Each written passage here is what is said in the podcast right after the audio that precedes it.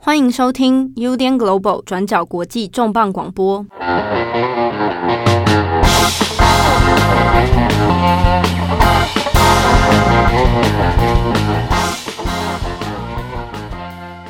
Hello，大家好，欢迎收听 UDN Global 转角国际重磅广播之重磅一页书，我是编辑七号。今天我们的重磅一页书系列再度请到我们的国际版权人艾珍，我们先欢迎艾珍。Hello，大家好，我是艾珍。好，今天我们要来聊的一个主题哦，是因为最近大家如果逛书店或者看网络的商城啊，都会看到一本新书，在今年二月中的时候，台湾也有出了哦，是比尔盖茨，比尔盖茨睽违多年的新作品哦，叫做《如何避免气候灾难》。好，这个比尔盖茨一般大家设想的可能都是说跟科技啊、哦跟电脑啊相关，或者。怎么样跟商管也许会有比较关系啊？不过他出了一本跟气候变迁有关的书。我们今天的主题要来聊一下，嗯，从比尔盖茨这一本呢来延伸出来哦，在关于一些环境啊、环保啊相关主题的书哦，在欧美的市场到底是什么样的发展状态？那或者我们摆回到在台湾，大家又是怎么看待这一类的书哦？那其实我第一个疑问呢，就我自己的个人经验，其实我自己也。很少看气候变迁相关的书，然后每次都是到有什么特定议题出来的时候呢，才会想说啊，我想找一些相关资料来看啊，看一看，好像也就是这种比较点状式的阅读了。那我自己有时候常常就会预先有一个先入为主的概念，想说这些气候变迁的书可能在台湾应该都卖得不是很好，我觉得太硬了啊，或者跨学门之类的问题。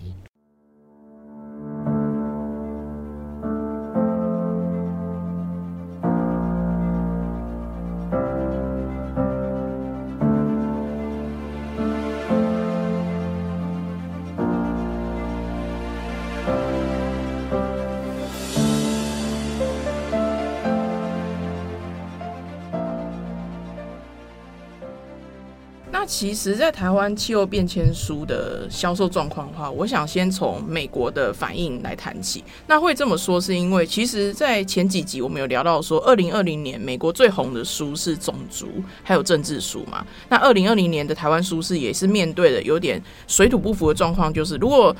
当年的美国书都是在谈种族议题，都是在谈政治议题的时候，有时候台湾读者可能不见得那么有兴趣。那我想到的其实是在前一年，二零一九年的时候，其实欧美最流行的书种是什么呢？其中一个就是气候变迁议题相关的书。那其实这也是跟当年他们的时事有高度相关的，因为当年首先。绿色新政就是议员 AOC 提出的绿色新政，引起了非常大的讨论。再来就是，也是二零一九年的时候，Greta Thunberg 她的曝光度非常的高，气候少女啊，那个时候在台湾其实她知名度也很高啊，只是说后来有点变成有点呃迷迷化，对迷化或者台湾 其实很多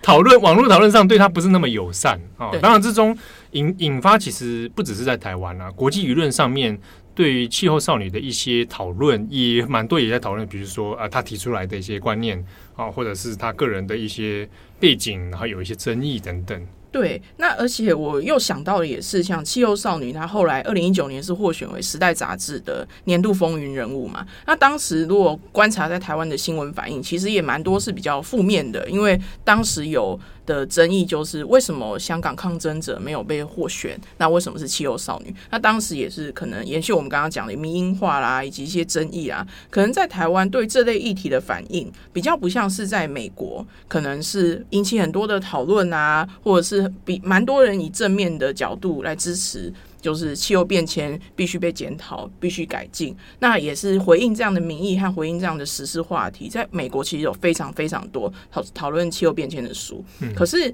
也是一样，在那一年我也强烈感受到，就是台湾读者其实对这样的对气候变迁书的反应好像。没有那么感兴趣。那其实不只是台湾啦，其实中国读者也是。那我觉得也可以来想想说，为什么会这样？其实如果直观来想的话，二零一九年台湾比较火红的议题是什么呢？其实大家应该很直观就会想到，二零一九年最红的议题其实是中国议题。对，那个时候又有反送中嘛。对。好，那同时除了反送中议题之外，也讨论到，比如像新疆人权啊等等哦，还有中国威胁啊这样。对，那其实二零一九年回应这样的时事话题，台湾出了非常多中国议题的书。其实大家回去看整年的出书的，就是品品相的数量的话，二零一九年真的是一个中国书大出的一年。像是有红色红色渗透啊，像是无声的入侵啊，无声的入侵这本讲的是澳洲嗯嗯的你澳洲政局被中国势力影响的一本书。那其实二零一九年也刚好是天安门事件三十周年，那在当时三十周年。年的那一个月也出一本书《重返天安门》，那那一年其实出了非常多中国议题，其实也是跟二零二零年初台湾要迎来总统大学有非常大的关系嘛。所以不管是中国议题书，不管是台湾自己政治人物出的书，都非常多。所以从第一点来看，因为二零一九年台湾的时事话题可能比较是中国议题，或者是世界政局的改变。那可能就比较不是在关怀气候变迁这一部分，所以自然而然，台湾读者也没有大，比较不会说搭上这一波气候变迁书的热潮。对，尤其是我想，其实即便在线上媒体的阅读哦，比如说像我们做转角国际好了，嗯，我们做气候变迁相关的议题的时候，其实也会第一个遇到第一个门槛是，就是在线上媒体来讲，会感觉说对于气候变迁的议题哦，有一种距离感啊，因为会觉得离你很远。好，你跟我说啊，臭氧层怎样？啊，他好像平常感受不到，或者说啊，你温度怎么样？他好像平常也没有那么立即的破坏性，除非是今天已经到一发不可收拾了。比如说，我们之前做过类似的题目，像讲哎，森林大火，啊，或者是啊，你看到又看到北极熊如何如何，那才会讲说，哇，好像真的有点事情不妙哦。可是你要让他再进一步去阅读的时候，又觉得说，那好像也不是我我家门口的事情。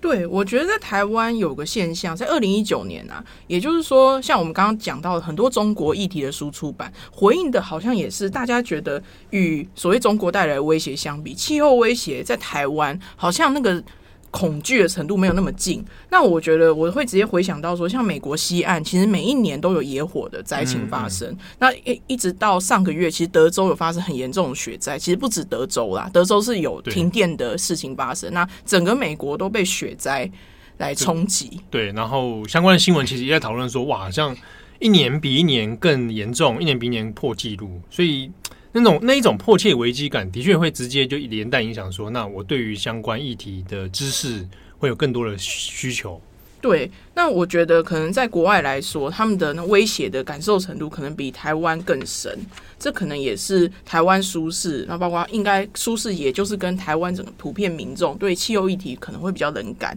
我相信这都是有关系的。对，好，虽然说呃，时事议题或或者一个国家他自己会面临到的一些。课题哈，的确会直接反映在舒适上面。那台湾的确就有蛮这样的这个趋势，很明显哦。那我们前面这样讲，好像对于大家环境议题不是那么热衷，但其实大家近近期你看时事，比如啊，比如说早教议题，其实你谈起来的时候，大家还是会有一下子会有关注程度哦。那前面我们开头讲到了比尔盖茨出了这本新书《如何避免气候灾难》，在台湾也出了繁中版的，但大家可能想说会不会？这种议题谁要看？对，他的书名叫《避免气候灾难》，好像好像是老掉牙，都讲几百年啊，讲讲几十年的题目了。可是他这本书好像表现的还不差。对，其实它的销售成绩，我观察了一下博客来的就是畅销榜记录。其实它在七，就是博客来有两种畅销榜，大家可以观察一下，一种是七日畅销榜，另一种是三十日畅销榜。那其实它在这两个榜都表现的还不错，都有在前五十名。那在新书榜也是排第十五名，所以它其实卖的还算不错。那当然，我相信其中很大原因就是因为作者是比尔盖茨，大家他作为一个意见领袖。而且他在台湾书市其实地位还算蛮高的，像我之前有一集有讲过，他推荐的书在台湾很容易就会上畅销榜，所以他在书市的影响力是有一定程度的。相信这也影响了他这本新书，虽然讲的是台湾读者相对无感的气候议题，可是他的销售表现其实是还不错的。嗯，所以也应该可以这样讲，比尔盖茨自己会自带货啦。哦，对对对，光是，光是用他的名字出来，基本上一定程度的销量就可以。卖的不错了，不过这本这本在国外出的时候，有也我记得也是蛮受到关注的。对，卖得非常好，像是他一出书就立刻登上亚马逊跟纽约时报畅销榜的冠军。那一直到今天，亚马逊的话，它是排总榜第五名，还是很好嘛？那纽约时报的话，它还是冠军，所以它在欧美的销售成绩是非常非常好的。那如果我们来看一下这本书大概的内容的话，其实这本书谈及了非常多比尔盖茨自己。观察到的新的科技发展是有助于改善气候变迁的，因为他这本书其实我自己大概翻过，给我的感觉是比较乐观的看法。Oh. 对，他对于目前当下已经发展出来的科技以及正在研发中的科技，很多都是可以改善气候变迁的。那我们必须去设定一个正确的方向去做发展的话，其实他想讲的是，人类是有很多机会可以阻止最后可能发生可能气候的。极端状况来导致比较大的过后这种，对对对对对，就变成这样这样悲惨的结局。对，所以这本书谈到了很多科技面，那我觉得就可以来看说，其实台湾的书市并不是说都没有气候变迁书的，像这本就是嘛。那以及前几年大家可以观察到，时不时就会有跟气候变迁相关议题的书出出来。那其实也是不免俗啦，因为如果欧美有非常多这样的书，而且表现很好的话，台湾出版社自然会做引进来试一下水温这样。不过大家可以观察到一个蛮。有有趣的现象就是，大家可以去看哦，这类书的分类是怎么分类型的？其实有很多书都分类在商业管理类或者财经书系，啊，所以是气候变迁议题，然后在出版的时候刻意分到商管、财经。对，那为什么会有这种现象呢？其实不是说哦，那这本书里面是不是其实书名《气候变迁》里面在讲投资股票，没有这么夸张，并不不是这样子的，而是因为你可以观察到的是。台湾引进的气候变迁书，很多论述的点着重在于都是经济面的。那经济类的书在台湾可能就会分去当做商管、商业、财经类的书。那其实主要的原因是这个。那第二个大家可以观察到就是，所以 所以说气候变迁书有很多，可是台湾出版社会优先引进的书种是讲经济面的，也是因为台湾读者对经济趋势比较感兴趣啊，就是他对于经济这个东西比较敏感。好，那你这样透过这个经济的层面，然后来拉入气候议题的话，大家接受度相对高一点。对，像是说气候变迁，大家可能无感。那可是如果我告诉你，气候变迁势必要发展一些新的绿色经济、新的技术的时候，那这个是不是首先投资客是不是可以参考？如果以后这些新技术发展，我是不是可以投资这些品项？再来就是，那哪些产业可能会走向没落？哪些产业是不是可能会兴起？这其实也是台湾读者会很感兴趣的。所以说，虽然是讲气候变迁，可是如果我论述非常多所谓的经济趋势，所以未来走向，那甚至现在大家很爱用的一个字叫做后疫情。时代用这些关键字去 highlight 出来的话，其实台湾读者就会燃起他们的兴趣，他们就会比较想了解这本书的内容。我想还有像商管类啊，这应该也可以蛮直觉理解，就是在商管类丛书里面，就是蛮喜欢会有一些特定人物、成功人士啊。哦，那比尔盖茨就是一个最典型的，常常会有类似你打比尔盖茨这个名字出去进去搜寻，就可以找到很多类似的书。那如果把比尔盖茨这一本，比如说，诶，我们连带在他相关的商管类的。书丛书里面的话，好像对大家读者来讲，就会觉得哇，我来观看看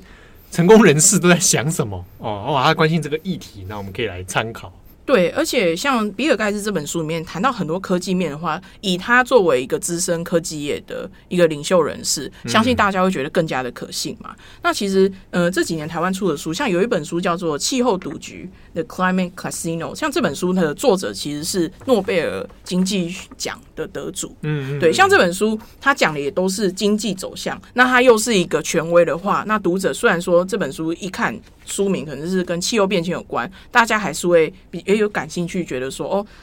诺贝尔得主他怎么看经济走向，怎么看经济趋势？那为什么我们要关心气候变迁？是不是可能跟我们大家的钱有关呢？那大家可能就会比较感兴趣这样子。对，或者是说，他如果相关议题去，我有我有注意到，不管不只是台湾的市场，可能在国外也会有类似这种。我除了谈气候这个议题之外，我去延伸其他的子议题啊，比如说我从气候中。呃，我去拉拉一个呃社会福利政策啊，或者像日本里面也有些，比如说环境议题，那我去拉到是个人，或者拉到是个呃社会，然后这样结合，呃，反而在舒适上表现还不错。对，所以我觉得可能到了亚洲，像是刚刚有讲讲到日本嘛，或许说因为跨出了欧美，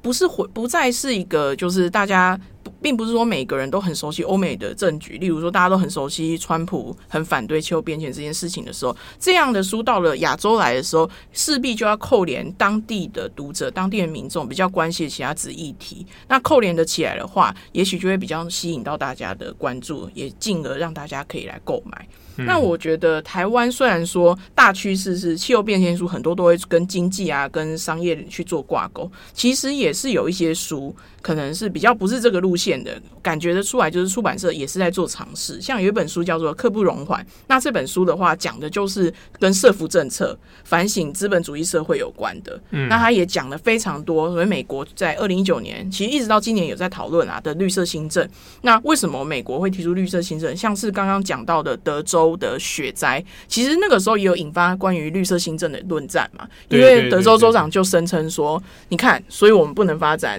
绿色行政，对，因为供电会有问题啊，类似。那一阵子，其实台湾因为关心的新闻也很多，在转角的那个文章底下，我们二二十四小时那个新闻底下，也开始有人在讨论战，说到底是绿能出问题，火力发电出问题，还是哪个发电出问题？那各。各我观察一下各方的对话，其实也没有在对话了啦，比较像是各自信仰陈述。嗯，就是你同样的事件，我就可以我就说啊，那个是绿电绿能有出有问题啊，因为有的人说、啊、那个是火力发电有问题啊。那在美国的讨论里面，也这个方面也是相当演变成激战的。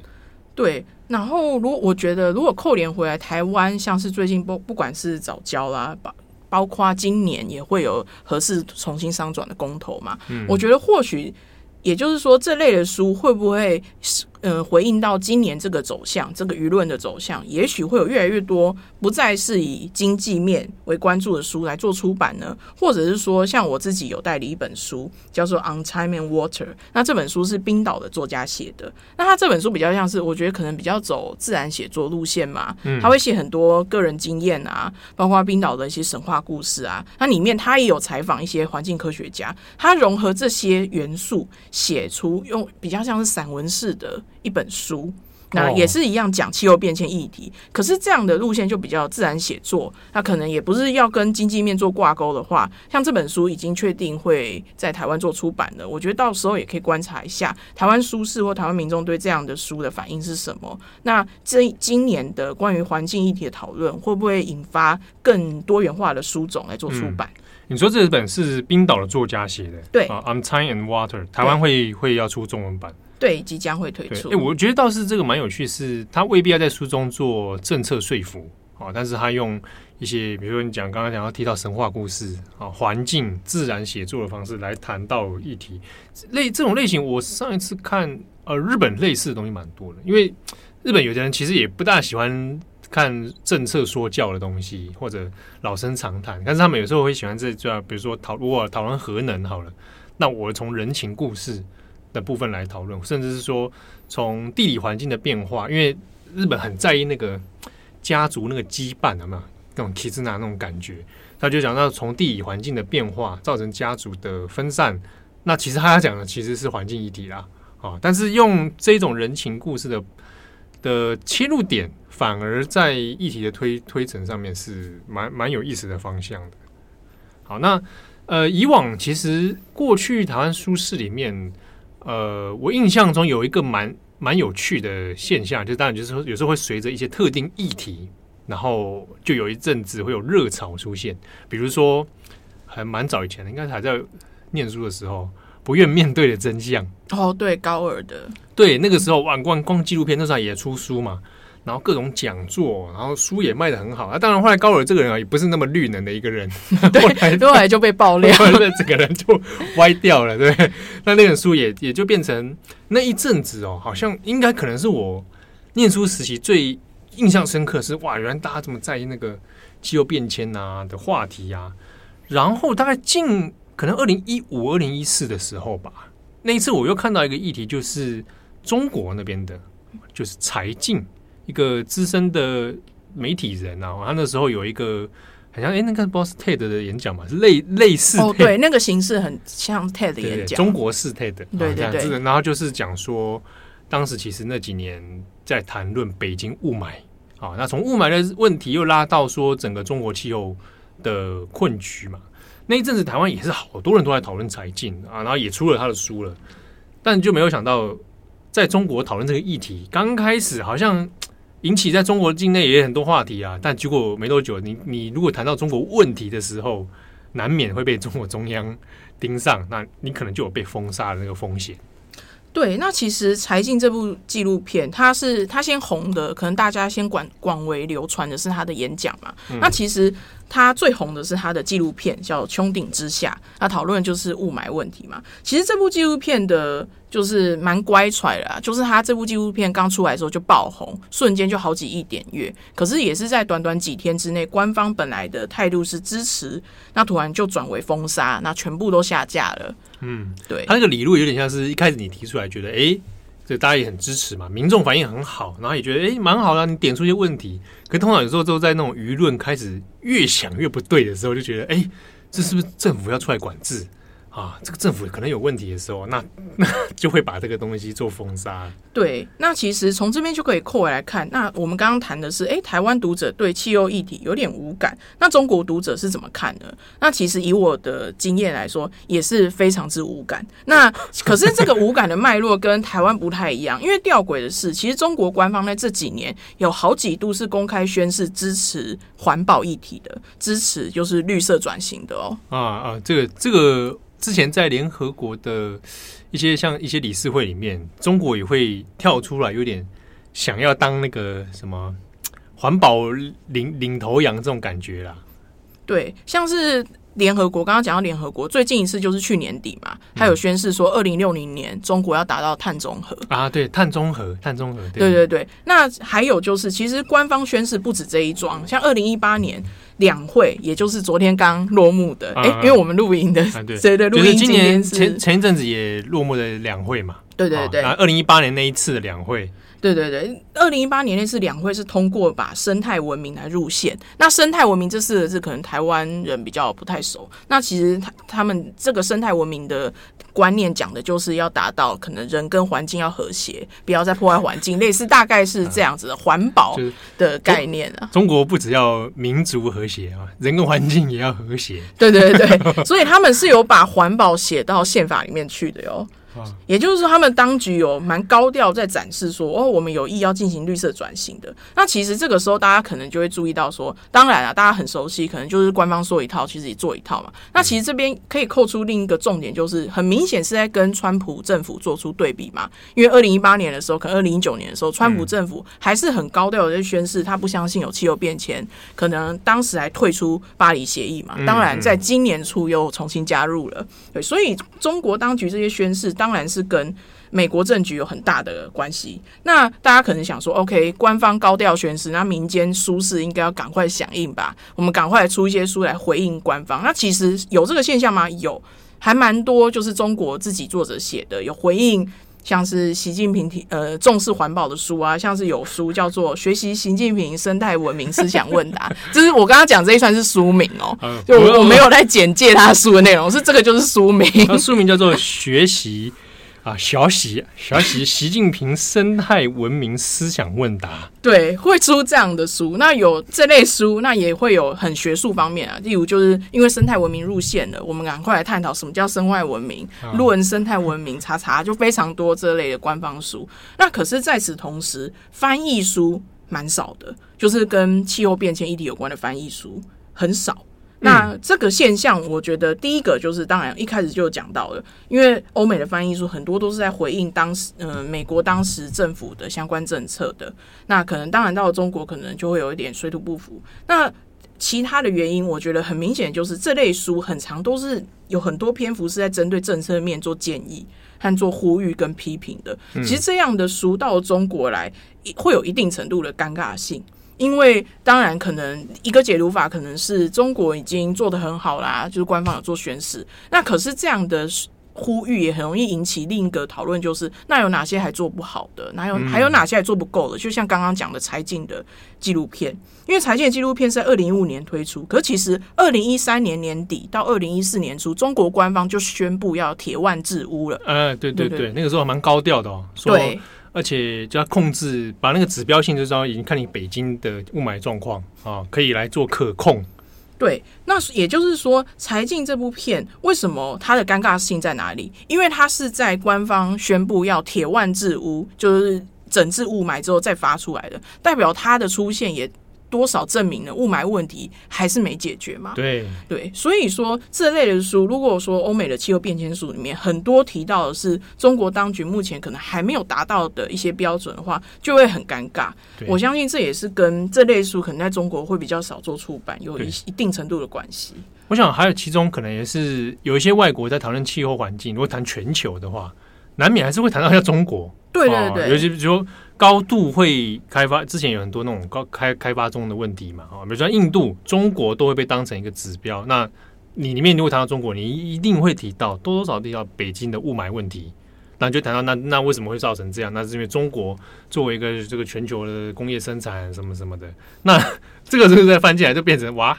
矛头又指挥中国。对啊。那包括这一点，那我也观察到一点是，这类书也很常会做一些警告，例如你再这样下去，未来会变怎么样嘛？嗯、里面就会写到，可能中国有些重点城市可能会变成沙漠，然后会没落，然后包括印度哪些地方会沦陷。那我相信这种对于可能中国未来发展，因为它唱衰的这种。这种预测有点像是警告大家，这些语言、这些叙述，我相信也不是官方所乐见。那不管是检讨官方，或者是预言中国未来是负面的，我相信这些论述都让呃气候议题的翻译书比较难进过进入中国书市。所以看起来，在中国的状态里面，相关气候变迁啊、环保的书啊，它一定程度上也是有有一些局限跟限缩嘛。对，那像我自己观察到，虽然说翻译书很少啦，那如果仔细找的话，还是有一些。那像是我我注意到，就是像有一本书叫做《气候改变世界》，那这本书就讲的是，呃，从古到今，整个世界历史怎么被气候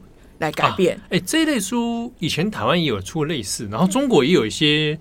有一些历史爱好者喜欢写，比如说什么啊，气候变迁对唐帝国的影响。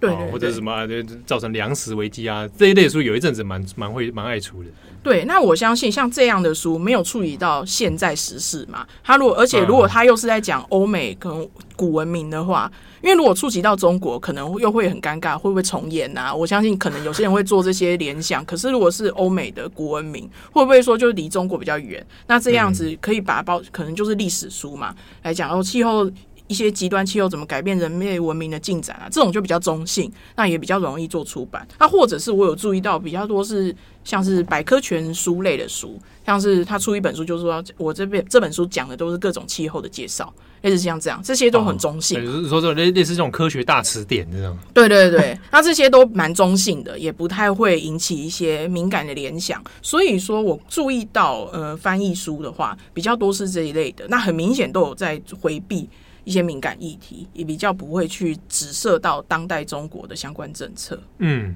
而且其中其实我我觉得在这个里面，以中国的环境来讲，我觉得要能讨论相关的议题，还有非常非常多可以拿出来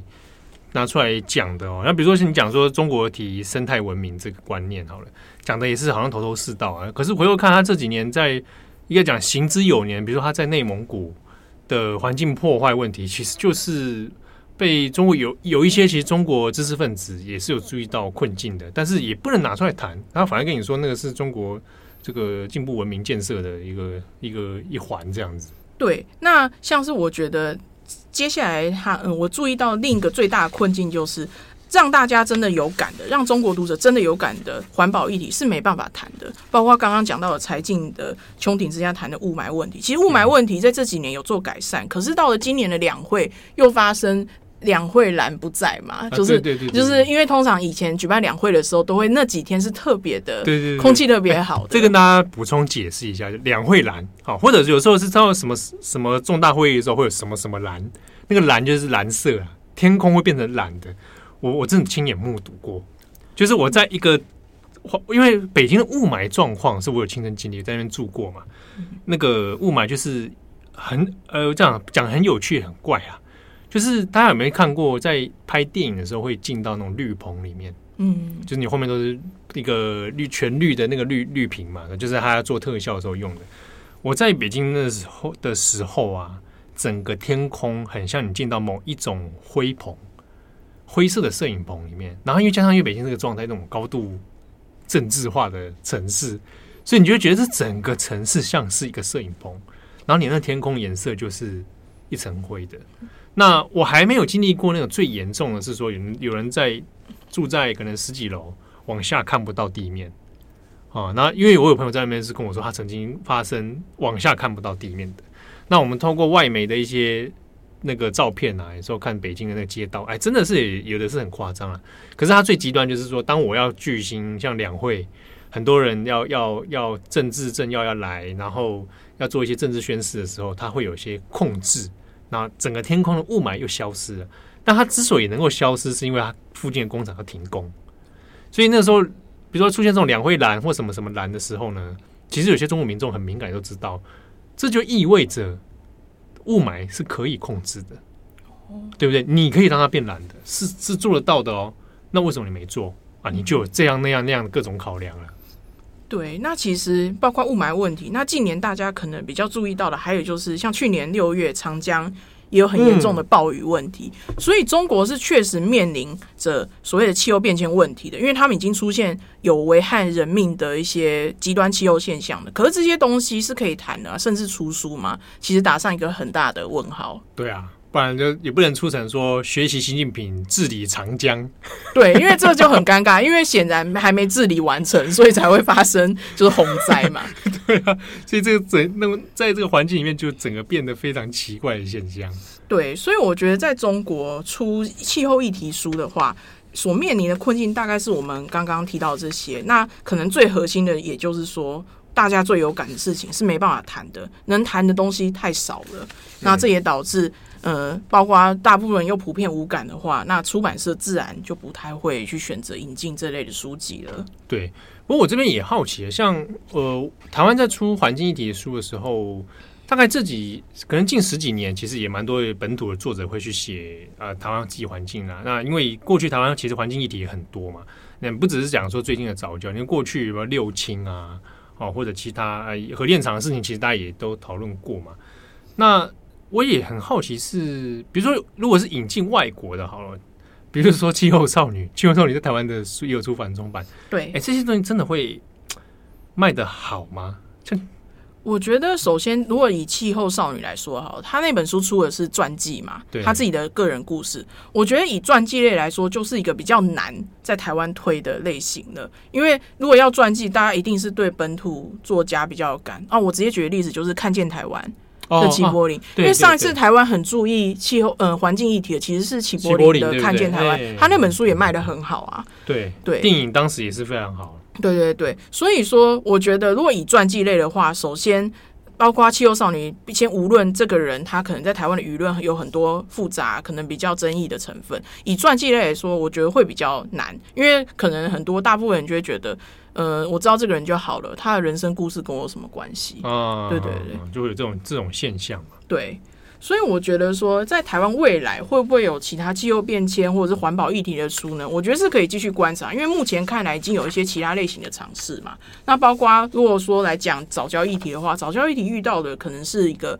因为要做呃。能源转型，可是却碰上所谓的当地开发的一些问题，那会不会呃，台湾出版社观察到这个？论战的现象，去引进国外类似也是类似议题的书，包括因为所欧美也一直都在做能源转型，那他们有没有遇到很像的？包括能源转型遇到开发的困难的时候，要怎么做选择，或者要怎么做取舍？这类的书，我相信可能可以继续观察，也许之后会有更多的书来做引进。我觉得这对整个议题的讨论也是有帮助的，因为现在刚刚听提到的，很像变成信仰的战争嘛。那信仰战争，我觉得信仰战争再往下去看，其实涉及到就是。